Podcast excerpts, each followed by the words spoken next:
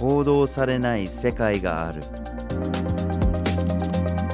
グローバルニュースビュー GNV ポッドキャストへようこそ。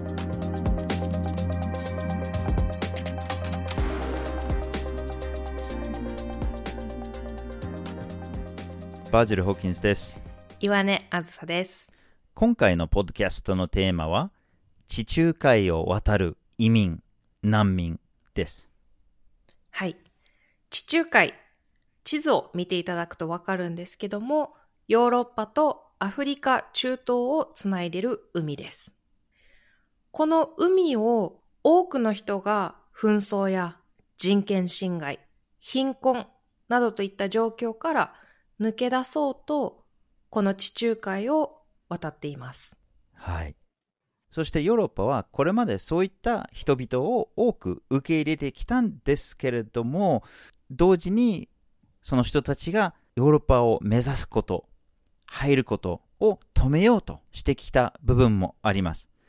あるいは入ろうとした時に追い返す、強制送還したりすると、そういった行動もたびたび見られます。で、このプロセスの中でたくさんの命が失われていますし、また強制送還されたり、そこで人権侵害にあったりするっていうような問題もたくさん起きてます。で、これはもちろん人道的な側面もありますし、国益だとか入国管理とかっていう側面ももちろんありますし、ビジネスの側面もあります。で、こういった側面からこの問題を捉えてみたいと思います。はい。今回のポッドキャストでは、まずはじめに移民・難民の現状について、二つ目にリビア問題について、そして最後に国境産業複合体についてお話しします。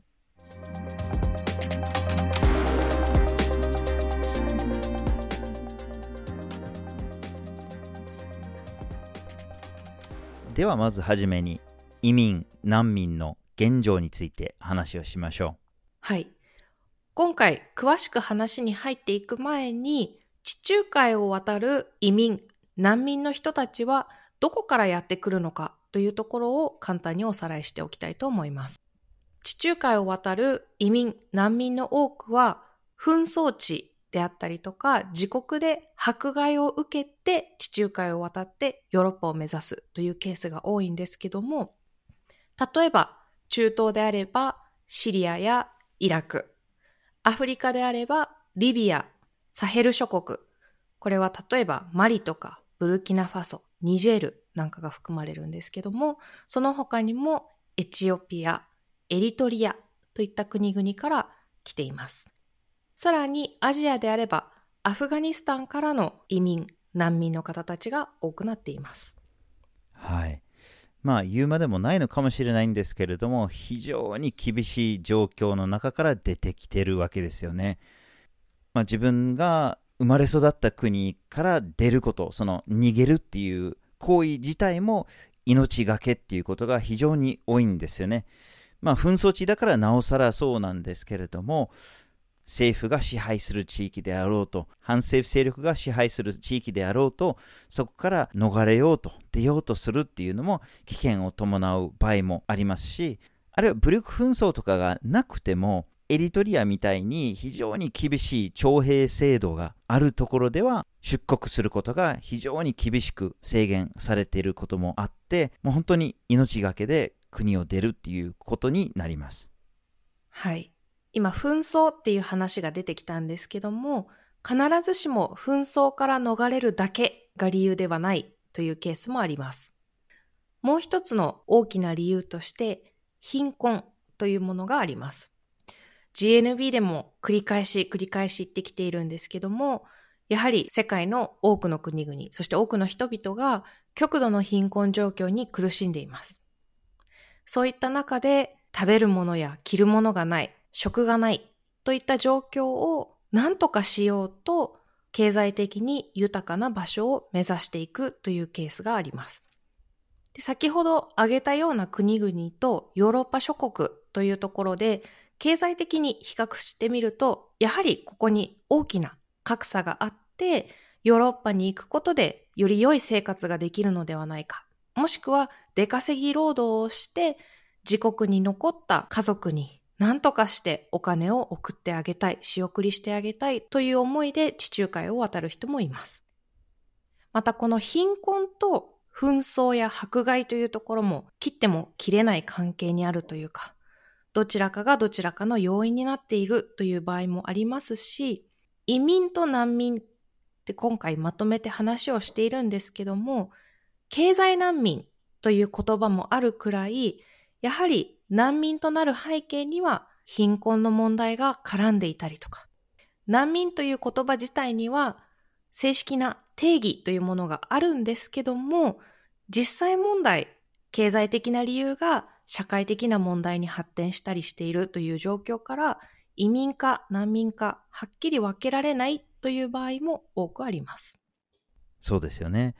では実際どれほどの移民、難民がヨーロッパに流入しているのか。2014年から2021年までの8年間のデータですけれども、まあ、地中海だけではないんですけれども、230万人もの人が移民難民としてヨーロッパに流入しているというふうにされています。はい。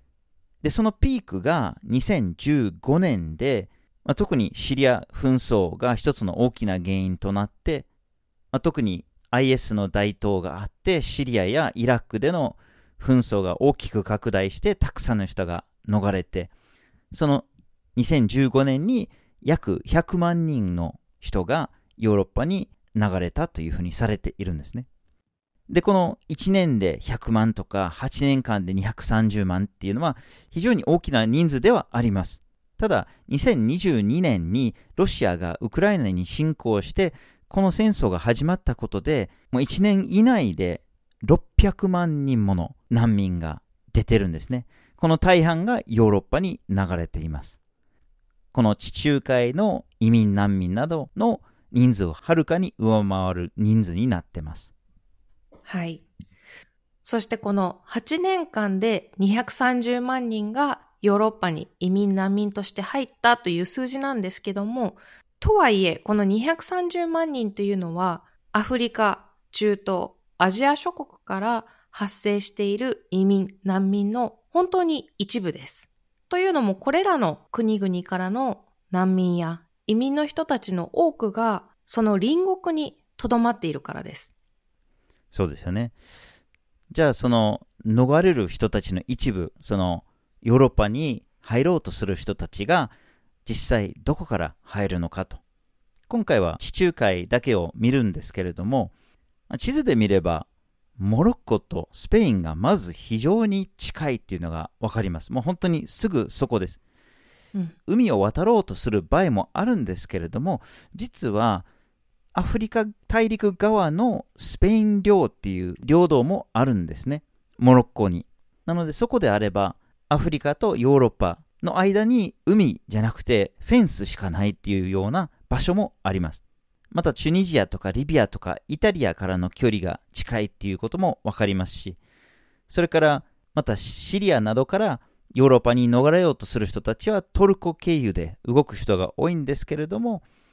トルコからギリシャまで海を渡る人たちも中にはいます。はい。先ほど、この自分の国を出てヨーロッパを目指すその背景には命が脅かされているケースがあるということであったりとか、自分の国を離れること自体が命がけっていう話も出たんですけども、実は地中海を目指して、その港がある場所に行くまでも命がけのケースとか、地中海を渡ること自体が命がけというケースも数多くあります。例えば、サハラ以南の国の人々が地中海を目指そうとすると、その間には大きなサハラ砂漠があります。このサハラ砂漠を渡るというのが、やはり非常に厳しい環境で、距離も長いので、それ自体が大変ということもありますし、その途中でいろんな国の国境を越えなければいけないという場合に、そこの国境警備隊や警察、入国管理などで引っかかって、自国に戻るように言われるというケースもあります。もしくは安全に渡るために密輸業者なんかに案内をお願いするというケースも少なくありません。ただこれ、ただで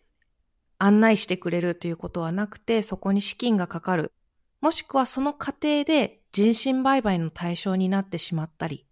拘束されてしまったりという悲しい事件もたくさん起こっています。はい。そしてなんとか地中海の沿岸部までたどり着くことができたとしても、そこからまた次の非常に危険なステップが待っているんですね。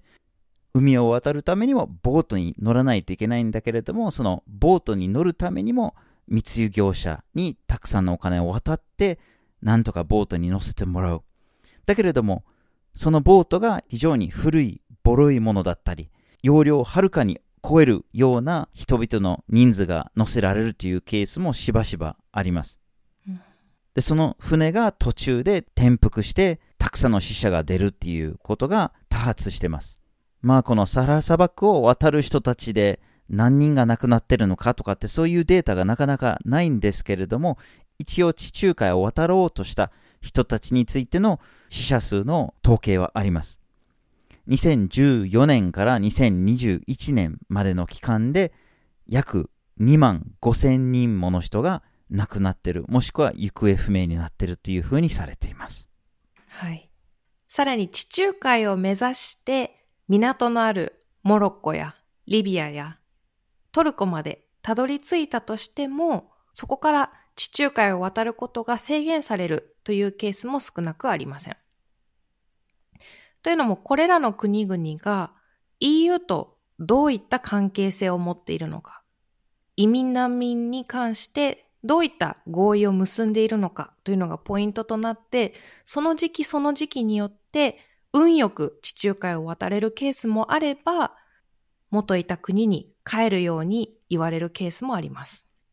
ここに関して詳しくは少し前に出した西サハラというテーマのポッドキャストでも話しているので、ぜひそちらも聞いてみてください。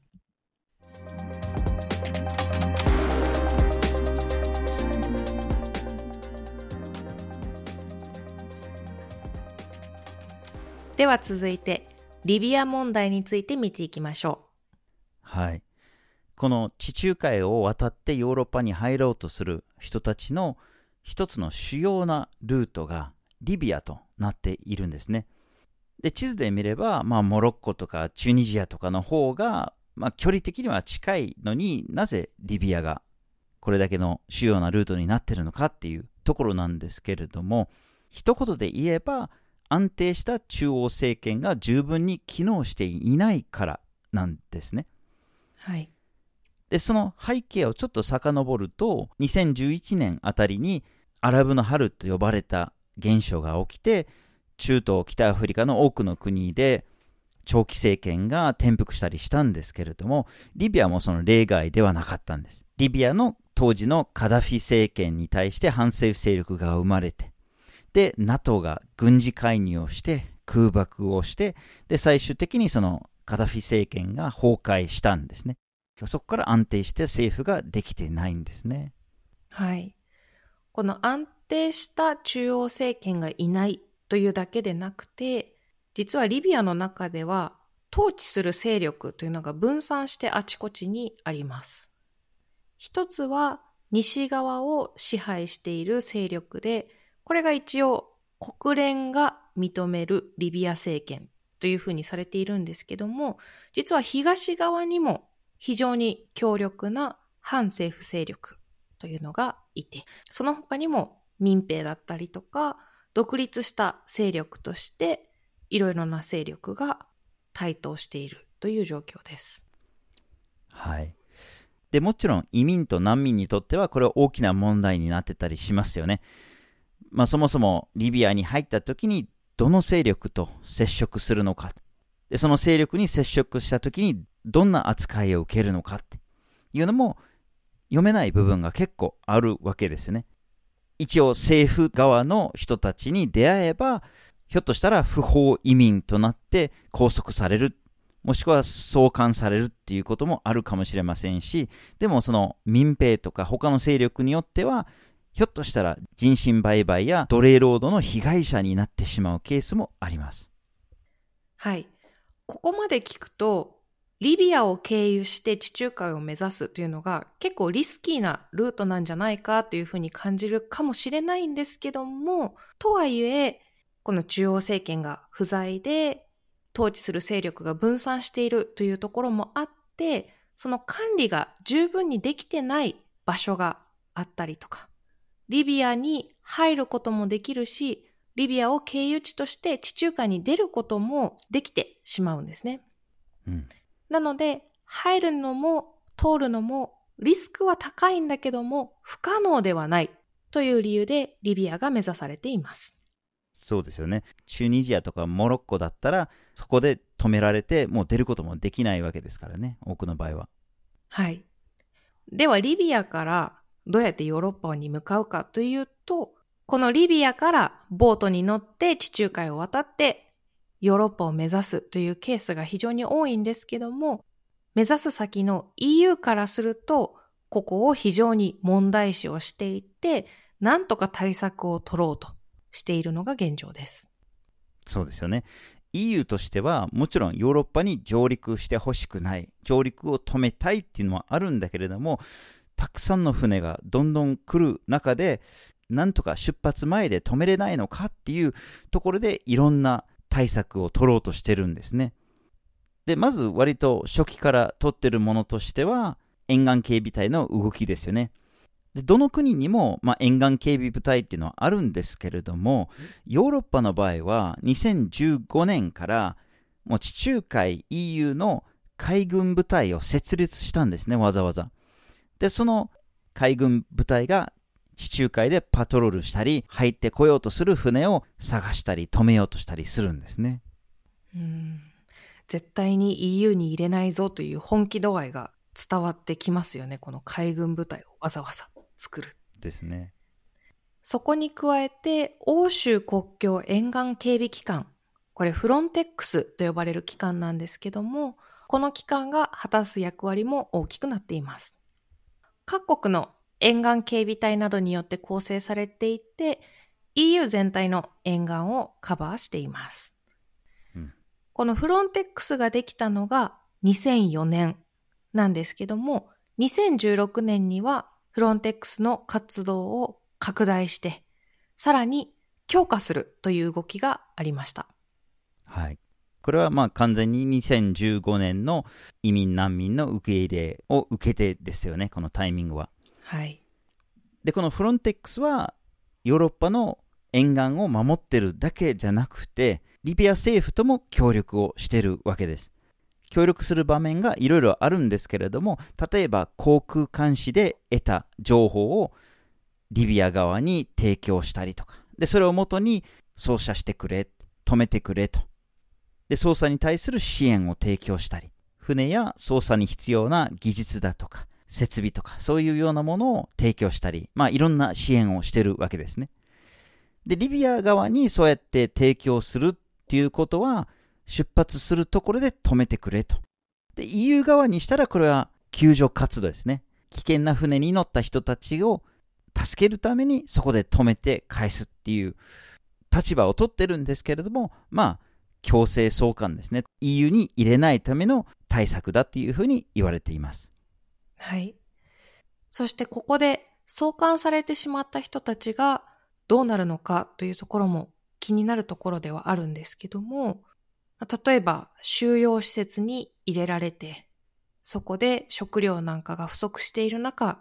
強制労働に当たらされたり、拷問を受けたりというケースもありますし、さらには収容施設から出るために身代金を自国にいる家族に要求されるというケースもあります。そうなるとなんですけども、この EU が何とかしてヨーロッパに移民難民を上陸させまいと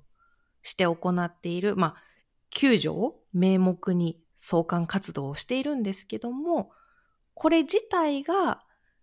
事実上、この収容施設での強制労働や拷問を容認したり、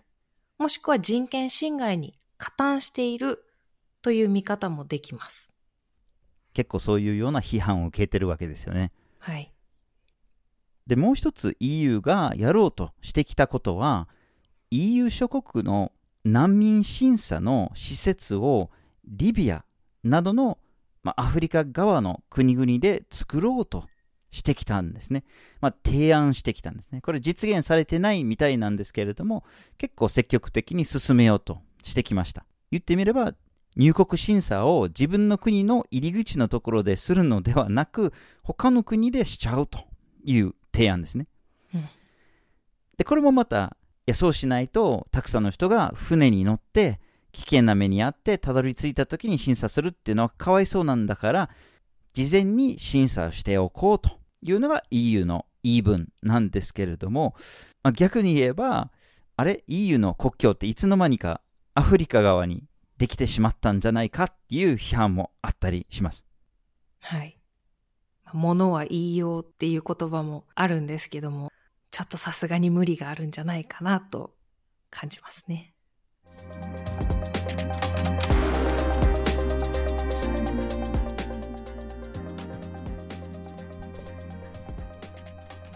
では最後に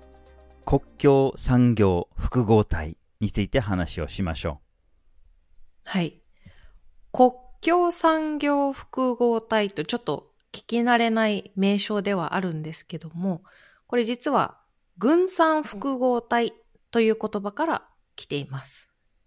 じゃあ、軍産複合体というのは何なのかというところなんですけども、これ GNB の記事にもあるので、ぜひそちらも見てみてほしいんですけども、簡単に言うと、軍備化を進めることで、政府や軍だけじゃなくて、武器メーカーだったりとか、産業全体、あるいは投資家までもが得をするよという構造が軍産複合体と呼ばれています。そしてこれが軍事だけではなくて EU の国境管理においても似たような状況が生まれているのではないかという疑問から生まれたのが国境産業複合体という言葉です。そうですよね。まあ、軍産複合体では、まあ、軍備化するっていうことはたくさんの政府のお金をたくさん使ってたくさんの武器を開発したり買ったりあるいは売ったりするとか、そういうようなところで、まあ、経済が潤うとかって、そういう側面があるんだけれども、国境を守ることにおいても、たくさんの政府のお金を使って、たくさんの武器だったり、設備だったり、技術を導入したりするっていう、そういう側面ですよね。で、地中海の場合においては、国境に接するところだけではなく、もう出発前から始まってるんですね、その対策が。出発した時、あるいは船に乗って移動する時に難民、移民がどこにいるのかをいろんな技術を使って察知したり、で、今度はその船を特定して、で止めて、で引き返させると。そういうような活動も含むんですけれども、でそれも沿岸警備隊だけじゃなくて、海軍まで導入してるわけですけれども、そこにはやっぱり大きな予算がついてるわけですし、で、それに伴う船とか人件費とかだけじゃなくて、いろんな新しい技術が開発されたり、導入されたりしてるんですよね。はい。ではその技術の中にはどういったものがあるのかというところなんですけども、まあ、わかりやすいところだと、船や飛行機、無人のドローンなんかを飛ばして移民、難民を乗せた船がどこにいるのかと感知しようとするものですよね。で、さらにそこに搭載している監視用の設備というのもあって、まあ、わかりやすいところだとカメラだったりとか、体温なんかを感知して、あ、この辺に人がたくさんいそうだっていうことを察知できる機材なんかもあります。その他にも国境の管理のための情報システムというものが開発されたり、生体認証なんかを場合によっては使って、まあ、こういった技術がたくさん開発されているんですけども、そこまでして難民を受け入れまいとする、その姿勢というのがこう人道的に見たときに果たして良いのかというところが、どうしても疑問として残ってしまうんですよね。そうですよね。しかしこういうような船とか飛行機とか設備とか機材とか技術の開発にたくさんのお金がかけられているんですけれども、これ政府が独自でいろんなことをやってるわけではなくて、その多くのお金が実は EU の企業などに委託されているんですね。政府が技術を開発するのではなく、技術会社に委託していると。そういうようなケースがたくさんあります。なので、その予算がヨーロッパの武器メーカーに行ってたり、あるいは IT 企業に行ったりしてて、まあ、大手企業に大型契約が結ばれて、まあ、EU の税金の多くがこういうような企業に流れているっていうのが現状で、これこそが国境産業複合体というような呼び方をする人が出てきているわけです。はい。ただこれ EU だけの問題ではなくて同じような問題というのが世界各地でも見られてはいます。で、その中で指摘されているのがやはり大手企業だったり、まあ、大富豪と呼ばれるような存在と政府関係者というのが非常に密接な関係を築いていて、まあ、場合によっては癒着とも言えるんですけども、こういった政府関係者と仲の良い大手企業や大富豪たちに税金を回すということもその目的の一つなのではないかという指摘もあります。はい。まあもちろん国境管理が大事じゃないっていう話ではないですし、その国境を管理するにもやっぱりそれなりの資金っていうのが必要だっていうのはもちろんあると思います。ただそれだけのお金を民間に流してどれほどの効果が上げられているのかと。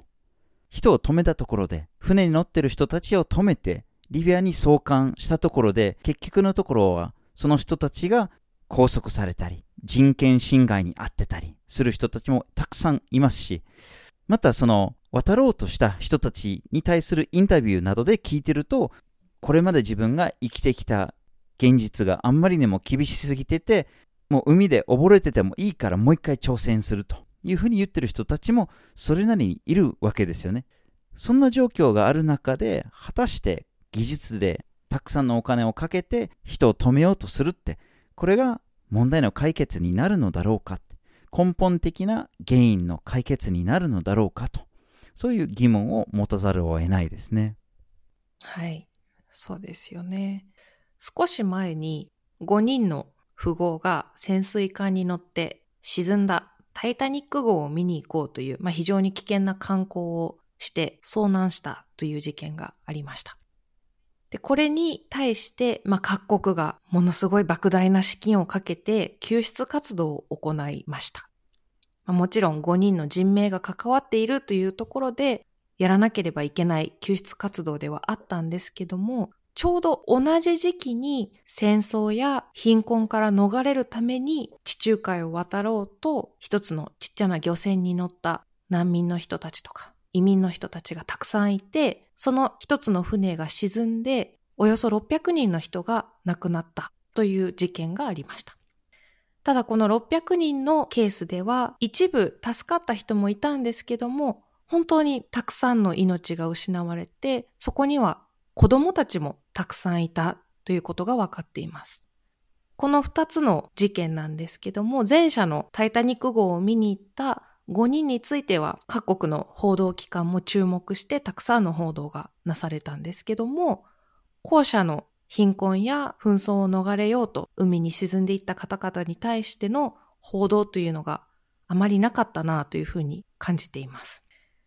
まあ、そういった意味でも人命って同じ重さのはずなのに、実際に世界を見てみるとそうなっていないという、この非常に悲しくて受け入れがたい現実っていうのが、まあ、ありありと現れてしまった事件だったなというふうに感じています。うんさらに2015年あたりにシリアからたくさんの難民が発生した際にはヨーロッパの国々はいやいやもうこれ以上受け入れることはできません。私たちの国ももういっぱいいっぱいですというふうに言っていたんですけども2022年にまあ、シリアと比較するとその、まあ、はるかに多くのおよそ6倍ぐらいの難民が発生した際には、まあ、各国いろいろな手を尽くしてなんとか受け入れをしているんですよね。やっぱりこういうところでもその人がどこからやってきた人なのかというのをバックグラウンドにした差別だったり、扱いに格差が生まれているという、こういったダブルスタンダードも残念ながら存在してしまっています。うんまた難民を受け入れるってなるとかわいそうな人たちを助けてやらなきゃいけないっていう風に聞こえたりするかもしれませんしいやいつまで我々がこの人たちの面倒を見なきゃいけないのかっていう声まで聞こえてくるんですよね。ただこれ決してチャリティーじゃないケースがあんまりにも多いわけで例えばリビアの崩壊の背景には NATO 諸国の軍事介入があるんですよね。イラクからの難民 IS の台頭の背景にはアメリカやヨーロッパ諸国のイラクへの侵攻占領もありますしアフガニスタンもそうですし結構欧米側で戦争を仕掛けたケースも中にはたくさんあるんですよねうん。またその貧困が原因にある経済難民においてもやっぱりその格差とか極度の貧困の原因にも高所得国の責任もあったりします原因や責任の所在がどうであろうと。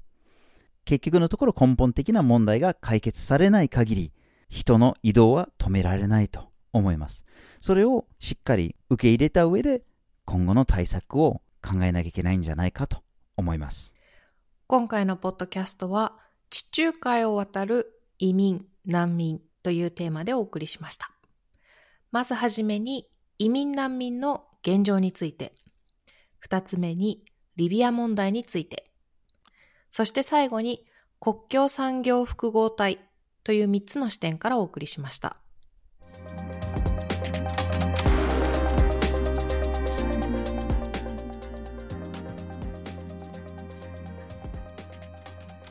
GNV は毎週木曜日19時に新しい記事をアップしています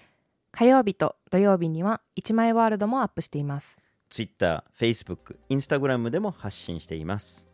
ポッドキャストは毎月第1、第3月曜日に発信します。ぜひフォローしてください次回もお楽しみに。